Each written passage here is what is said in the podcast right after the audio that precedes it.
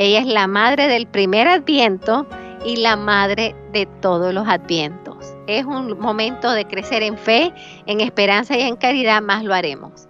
Y ojalá que ese sea el fruto de este adviento. Crezcamos en fe, esperanza y caridad como lo tuvo Nuestra Señora. Tenemos que ser hombres y mujeres más profundos. Estamos en adviento, no es tiempo...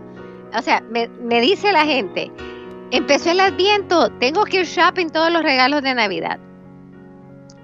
Y yo les digo, yo no estoy en contra de los regalos de Navidad, estemos claros. Pero yo estoy en yo sí estoy en contra de que no le demos seriedad al Adviento. Después que tú rezaste, que meditaste, que viviste, que te preparaste, vete de compra. El tiempo que te sobra, ve de compra porque es lindo expresar el cariño a través de los gestos de un regalo, sea chiquito, sea mediano, no tiene que ser caro.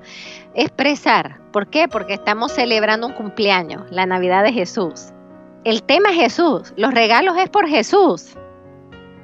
Y esto cuando lo vayamos entendiendo, cuando nos demos vuelta y digamos, espérate, el centro, la razón de la Navidad es Cristo. Por eso a todo mundo, y les doy una campaña, y todo mundo, por favor, obedézcame. A donde vayan, gasolinera, tienda, McDonald's, feliz Navidad. No digan Happy Holidays, no Holidays qué, Feliz Navidad. Estamos celebrando la Navidad de Cristo.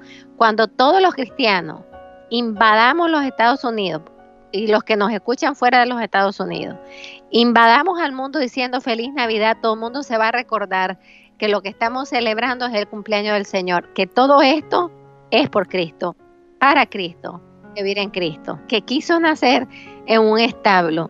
Porque déjeme decirle una cosa, Ahí no hemos llegado, pero la Navidad es tiempo de caridad. La caridad de la Virgen, vamos a ver la caridad de la Virgen.